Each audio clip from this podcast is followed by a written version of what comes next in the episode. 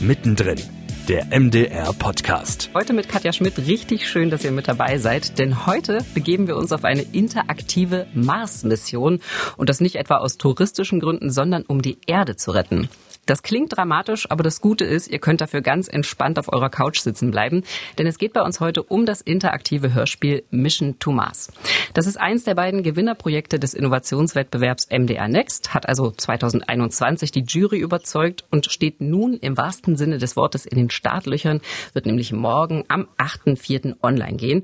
Und ich freue mich auf meiner Mission folgende Kolleginnen mit an Bord zu haben. Aufgrund der Corona-Situation leider nur telefonisch, also verzeiht, wenn die Audioqualität mal an der einen oder anderen Stelle nicht ganz so gut ist. Christine Schulz ist Teil des MDR Next Teams. Als Innovationsmanagerin gibt sie unter anderem Workshops und kümmert sich um die Formatentwicklung. Für Mission to Mars hat sie die Projektleitung übernommen. Nicole Schneider arbeitet in der Redaktion Kinder und Familie und betreut dort unter anderem die Serie Schloss Einstein und deren Social-Media-Kanäle. Gemeinsam mit Florian Friedrich hatte sie die Idee zum Projekt Mission to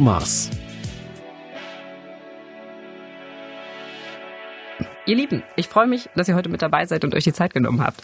Ja, danke Hi, für die Einladung. Hi Katja. Hi. Ähm, bevor wir uns auf unsere Mission begeben, lasst uns doch vielleicht noch mal ganz kurz zurückschauen, denn fairerweise muss man ja sagen, eure Mission, die hat ja schon im vergangenen Jahr begonnen, und zwar mit der Idee. Nicole, von dir und auch von deinem Ideenpartner Florian. Wie seid ihr drauf gekommen und wie sah die Idee am Anfang aus? Ähm, wir hatten tatsächlich in unserer Redaktion einen ähm, Workshop von Next ähm, und da ging es darum, auch eine Idee äh, zu fokussieren. Und ähm, das fand ich ganz schön, weil ähm, das hat schon sozusagen so diesen Kick-off gemacht, eben, ähm, dass es von Anfang an ein großes Teamprojekt war, also durchgezogen von Teamarbeit. Und es hat sich wirklich die ganze Redaktion getroffen und äh, mit der Mission für Schloss Einstein ein neues digitales Format zu schaffen. Weil weil wir sind bei Schloss Einstein eigentlich immer ziemlich experimentierfreudig und neben der Serie gibt's ganz verschiedene ähm, Nebenprojekte sozusagen, Webserie, wir haben schon mal eine 360-Grad-Folge gemacht und wir wollten eben was Neues machen.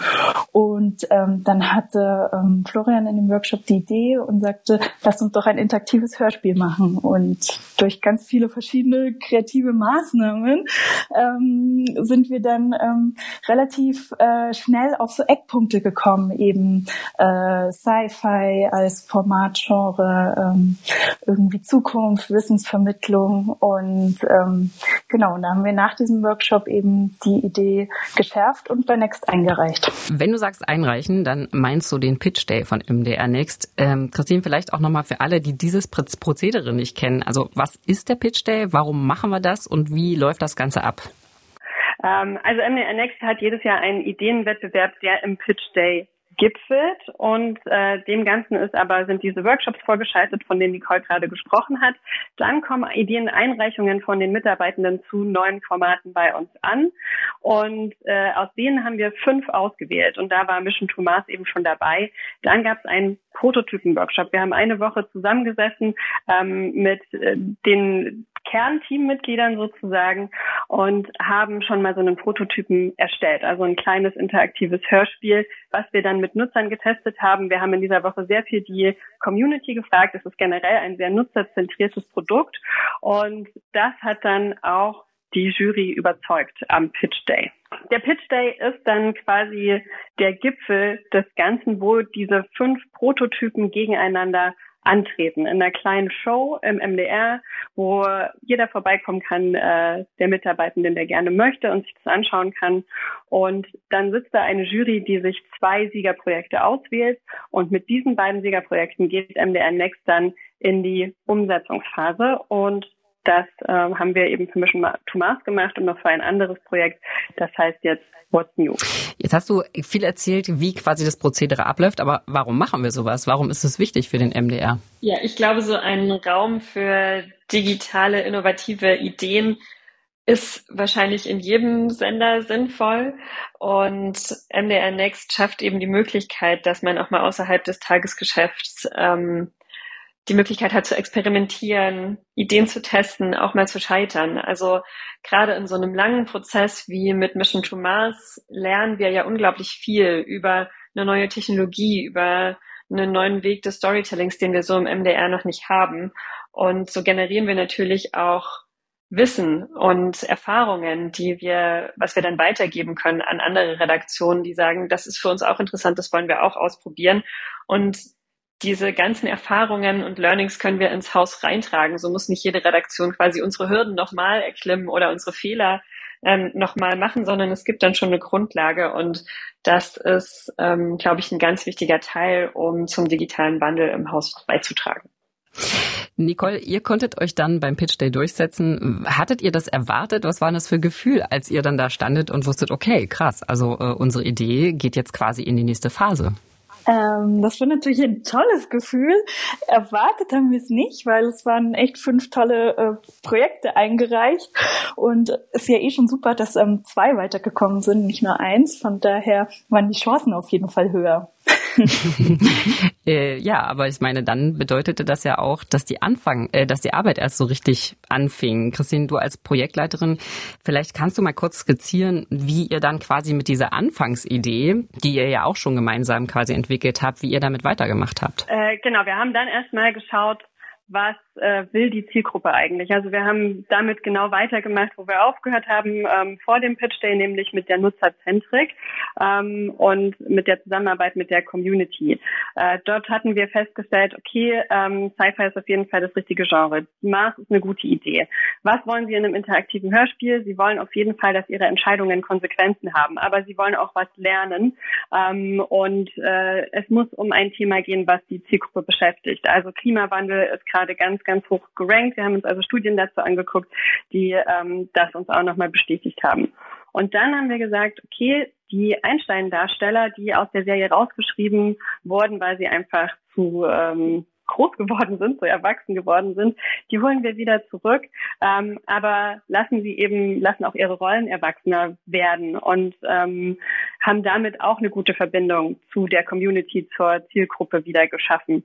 Und damit das funktioniert, haben wir uns ein tolles Autorenteam geholt, nämlich Dana Bechtel-Bechtinger, die schon unglaublich lange Schloss Einstein Folgen schreibt und die Charaktere ganz genau kennt. Und Daniel Wild, der sich mit interaktiven Hörspielen und ähm, Erwachsenenfiktion auskennt. Der hat nämlich Tag X äh, ein interaktives Hörspiel vom BR und auch zwei interaktive Tatorte geschrieben vom BR und vom WDR.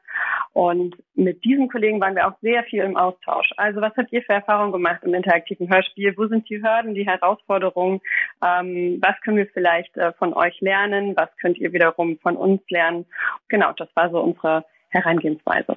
Ja, Experten sind ja immer gut und äh, Nicole ist ja quasi die Expertin für die Zielgruppe, wenn man das so sagen kann. Du hast vorhin gesagt, du arbeitest für Schloss Einstein. Wie habt ihr äh, dieses Wissen? Ist ja eher vielleicht auch manchmal so ein Gefühl, ne? Was wollen die? Wo, wo stehen die? Was interessiert die? Wie hast du das quasi mit reingebracht in dieses Projekt? Oder habt ihr das auch immer gegengekoppelt, quasi das, was ihr gerade macht, auch mit äh, ja mit mit der Community zum Beispiel von Schloss Einstein? Äh, genau, also ich betreue eben die Serie und ähm, die Projekte, die ähm, im Rahmen der Serie entstehen und eben auch die äh, Social Media Kanäle. Und da ist die Zielgruppe wirklich und der Fan Fandom halt von Schloss Einstein super aktiv. Daher bekommen wir eigentlich immer ähm, Feedback zu unseren Inhalten, die wir veröffentlichen. Und ähm, man bekommt halt äh, in, innerhalb von einem Tag schon 10.000 Follower eine Story und 5000 geben äh, eine Antwort, so im Schnitt mhm. auf jede. Aber ähm, und ich denke, das ist dann schon mal so ein ganz guter Eindruck. Und ähm, jetzt hat speziell auch zum Beispiel bei ähm, der Auswahl der Charaktere ähm, ist ja ein Paar dabei, Till und Martha. Ähm, die waren so beliebt, als klar wurde, dass die aussteigen werden, ähm, hat ähm, die Fan-Community eine regelrechte Petition gestartet, dass die wiederkommen müssen. Also da kamen innerhalb von einer halben Stunde mindestens 100 Nachrichten, ähm, die sich alle die gleiche waren. Die hatten sie sich gegenseitig geschickt und copy-pasted und dass sie die halt ähm, wiedersehen möchten sozusagen. Ähm, also da sind wir auf jeden Fall ähm, schon einfach, ich glaube, immer gut im Austausch, kann man sagen, mit der Zielgruppe und den Fans. Und die sagen einem auch einfach eindeutig, was sie haben wollen. So. Ja, Petitionen können erfolgreich sein. Ne? Jetzt kommen Martha zurück. Ja. Sehr schön. Bevor wir kurz äh, mal reinhören, um auch so ein Gefühl dafür zu kriegen, wie äh, Mission Thomas funktioniert, vielleicht noch ganz kurz. Wie würdet ihr beide denn Mission Thomas in euren eigenen Worten beschreiben? Äh, Mission Thomas ist ein interaktives Hörspiel, in dem die Zuhörerinnen und Zuhörer selbst die Hauptrolle übernehmen und zusammen mit ihren Lieblings-Einstein-Charakteren ähm, auf eine Mars-Mission gehen, auf der sie ähm, versuchen wollen, die Welt vor der Klimakatastrophe zu retten. Ich kann eigentlich nur hinzufügen, nimm die Herausforderung an und komm an Bord der Einstein Explorer. und wie das klingt, das hören wir uns jetzt mal an. Letzte Woche noch Schule und jetzt schon im Raumschiff. Nice. Herzlichen Glückwunsch und willkommen auf deiner Mission to Mars. Du erwachst in einer Kryokammer. Uh, ist das kalt. Ist das hier wirklich schon die Space Station auf dem Mars? Nee, du. Du schwebst ja. Wow. Du bist wirklich im Weltall. Genauer gesagt, im Raumschiff Einstein Explorer. Seltsam. Eigentlich hättest du erst auf der Marsoberfläche aufwachen sollen. Willst du gleich nach der Crew suchen oder dich noch kurz umschauen? Soweit der Trailer. Was also rauskommt, ich muss als Crewmitglied also Entscheidungen treffen und je nachdem, wie ich die treffe, geht die Geschichte eben anders weiter. Das stelle ich mir ehrlich gesagt beim Schreiben ganz schön kompliziert vor. Habt ihr da, wie muss man sich das vorstellen? Habt ihr da quasi so große äh, Boards gemacht, an denen ihr äh, tausend Wege, wie diese Geschichte laufen kann, skizziert habt oder wie habt ihr das gemacht? Also tatsächlich, wenn ich an den allerersten Workshop denke, wo wir eine Einführung bekommen haben in dieses interaktive Storytelling, ähm, war es so. Da haben wir wirklich einmal selber getestet, okay, wie schreibt man eine interaktive Geschichte und wir haben äh, Zettel geklebt auf Tischplatten und ähm, so erstmal die Geschichte zusammengebaut und unterschiedliche Wege dargestellt. So sehr verändert sich das auch im Laufe ähm, des Prozesses gar nicht, denn die Software baut auch große Entscheidungsbäume, aber eben dann digital. Und wahrscheinlich hatten die größte Herausforderung die Autoren, oder Nicole? Ich, ich glaube auch, weil ähm, ich glaube, so im ersten Eindruck für mich hat sich tatsächlich auch ein bisschen noch einfacher angehört. Ähm, aber eigentlich, wenn man dann wirklich auf diese, auf diese, auf diese Software und ähm, da ist dann wirklich so ein Entscheidungsbaum. Also der geht geradeaus, der geht nach oben, der geht, ähm, dann äh, gibt's wieder Entscheidungen sozusagen und es wird immer verzweigter, wie wirklich so ein Baum mit Ästen. Und ähm, man denkt sich dann immer, ja, okay, wenn man hier eine kleine Sache ändert, dann ist das ja nicht so schlimm, aber irgendwie äh, zehn ähm, Äste weiter ändert sich dann da halt auch etwas sozusagen. Und das müssen die, ähm, müssen die Autorinnen und Autoren, also Dana und Daniel in dem Fall, ja einfach im Kopf behalten. Da überlegt man sich dann jede Kleinigkeit, äh, ob man die jetzt, ob die jetzt wirklich so wichtig ist, dass man sie noch ändern möchte. Kann ich mir vorstellen. Ähm, da, ja, was heißt das aber ganz konkret? Wie oft könnte ich jetzt zum Beispiel die Geschichte spielen, ohne dass es sich wiederholt? Wie viele verschiedene Wege gibt es denn oder kann man das so konkret gar nicht sagen? Oh, ich muss ehrlich gestehen, ich glaube, das haben wir noch nicht ausgewertet, wie viel, wie viel tatsächlich unterschiedliche Wege es gibt. Du kannst sie mindestens dreimal gut durchspielen, würde ich sagen, ähm, weil du ganz zu Anfang schon eine sehr wichtige Entscheidung triffst, die alle Folgen, alle Entscheidungen im Nachgang beeinflusst. Ihr habt vorhin gesagt, ihr habt schon relativ früh irgendwie festgelegt, okay, Sci-Fi, ähm, Mars, Umweltschutz, also so die Grundzüge, auch quasi diese Andockung mit Schloss Einstein, die waren irgendwie klar. Wie habt ihr dann sozusagen die konkreten Sachen festgelegt? Also das, was ihr wirklich erzählen wollt, die konkreten Verläufe in dieser Story, ähm, wie habt ihr euch darauf geeinigt? Also da gab es eigentlich ähm, dann doch tatsächlich sehr klassisch ähm, einen Brainstorming-Tag beziehungsweise mehrere Brainstorming-Tage. Da saßen wir in einer großen Gruppe zusammen und dann haben wir auch die Autoren natürlich alleine gelassen und haben aber die wichtigsten Story Steps immer abgesprochen. Ich finde, man merkt schon, also ich hatte ja die Chance quasi schon mal reinzuhören und mich so ein bisschen ähm, durchzuklicken. Äh, ich finde, man merkt auf jeden Fall, dass ihr euch für eine richtig aufwendige Produktion entschieden habt. Könnt ihr noch mal so ein bisschen erzählen, wie das lief und wer da alles so mit dabei ist? Ja, wir haben ähm, uns also überlegt, wer könnte das Ganze gut produzieren und hatten dann wie das klassisch läuft, also eine Ausschreibung. Und dann gab es das Hörspielstudio Kreuzberg, was äh, zur Lauscher Lounge gehört und äh, die haben uns überzeugt mit ihrer Art und Weise Hörspiele zu machen und Ach, haben natürlich ja, mein, mein Herz als äh, alter äh, drei Fragezeichen Fan schlägt da immer gleich ganz hoch, wenn ich die Lauscher Lounge höre. Genau, das ist nämlich die Firma von Oliver Rohrbeck. korrekt, korrekt. Ähm, Und mit denen hat es äh, von Anfang an einfach auch wirklich sehr, sehr viel Spaß gemacht. Es waren natürlich viele Darsteller ähm, standen schon fest. Also klar, das Einstein-Universum. Und wir haben eine ganz besonders coole Erzählerin ähm, gewinnen können, war auch ein Vorschlag aus dem Hörspielstudio, nämlich Maria Koschny. Und Maria Koschny spricht unter anderem die Synchronstimme von Jennifer Lawrence. Und ähm, ja, das ist, äh, fanden wir sehr, sehr cool. Also ja, ich finde wirklich als jemand, der sehr gerne Hörspiele hört, ähm, man merkt das, man spürt das, es ist wirklich, man kann da richtig, richtig gut zuhören. Ich war manchmal so in der Situation, dass ich gerne äh, zugehört hätte und dann musste ich schon wieder eine Entscheidung treffen. Aber ich meine, das ist ja genau das Interessante, auch dieses interaktive Erzählen. Ist das etwas, was ihr jetzt auch mitnehmt nach dieser Erfahrung und von dem ihr sagt, wir müssen das unbedingt mehr machen? Äh, ist das irgendwie wichtig, dass wir das weiterentwickeln im Haus? Also unbedingt. Ich hoffe, dass jetzt ganz viele auf die Idee kommen, interaktive Hörspiele zu machen und ähm, immersive Erlebnisse, Hörerlebnisse für äh, unsere Nutzerinnen und Nutzer zu schaffen. Weil ich glaube, dass das eine großartige Form des Storytelling ist und es ist einfach sehr, sehr viel Spaß macht. Und Nicole, für Schloss Einstein gibt es dann Staffel 2, 3 und 4? Ja, das hoffe ich sehr auf jeden Fall. Also ich kann das auch nur bestätigen. In unserer Zielgruppe kommt halt immer der Wunsch nach Teilhabe. Ähm, es werden ganze Plotlines irgendwie vorgegeben. Also die machen auch selber Fanfiction, auch irgendwie Chatfiction-Verläufe der einzelnen Charaktere, die sie so in der Serie ähm, nicht sehen. Also kreatives Potenzial und Interesse ist auf der einen Seite schon da. Und wir hatten ja auch gefragt, hättet ihr mal Lust, selber mitzubestimmen? Und da war auch die eindeutige Antwort, ähm, ja, auf jeden Fall. Und ich glaube halt, interaktives ähm, Storytelling ist halt, finde ich, ein sehr guter Weg sozusagen sozusagen ähm, die Marke und die User zusammenzubringen und ihnen wirklich ein Erlebnis zu bieten. Wenn ich dieses Erlebnis teilen möchte, was brauche ich für Voraussetzungen, um die Mission to Mars starten zu können?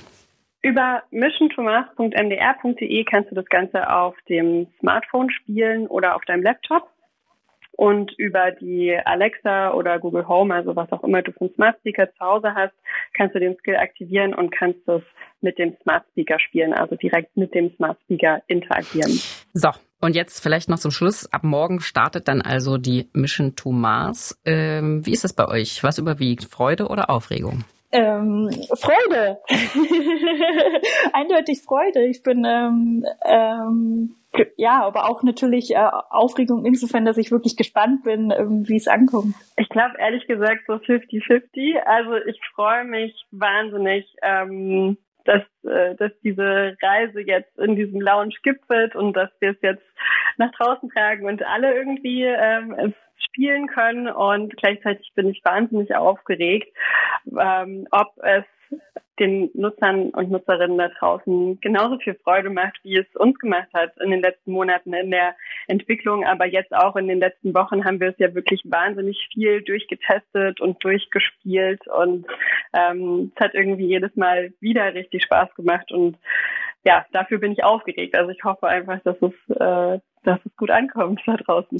Also ich darf ja vielleicht schon mal so viel spoilern, dass es mir sehr viel Spaß gemacht hat. Ähm, ich äh, drücke ganz, ganz doll die Daumen, dass das bei den Nutzern auch so ist. Aber ehrlich gesagt hält der Zweifel sich in Grenzen. Ich wünsche euch viel Erfolg. Ich freue mich, dass ihr heute mit dabei wart und danke euch für eure Zeit. Danke dir. Ja, danke dir. So, also ich weiß, was ich ab morgen mache und alles, was ihr tun müsst, um die Mission to Mars zu starten, ist eurer Alexa den Befehl zu geben, Alexa, starte Mission to Mars oder auch bei Google, okay Google, starte Mission to Mars oder ihr klickt euch eben einfach durch auf missiontomars.mdr.de. Ich bin auf jeden Fall total gespannt, wie es euch gefällt, also lasst gerne mal einen Kommentar da. Natürlich auch, wenn ihr Anregungen oder Fragen zu diesem aktuellen Podcast habt oder vielleicht auch ein Thema, das wir für euch mal in diesem Podcast holen sollen. Ihr könnt natürlich auch gerne Mail an mdr-podcast.mdr.de. Und wenn ihr die Themen, die den MDR bewegen, auch zukünftig nicht verpassen wollt, dann abonniert uns einfach auf eurer Lieblingsplattform von Apple Podcast bis Spotify oder noch einfacher in der ARD Audiothek oder unter mdr.de. Mittendrin, der MDR Podcast, ist eine Produktion des Mitteldeutschen Rundfunks.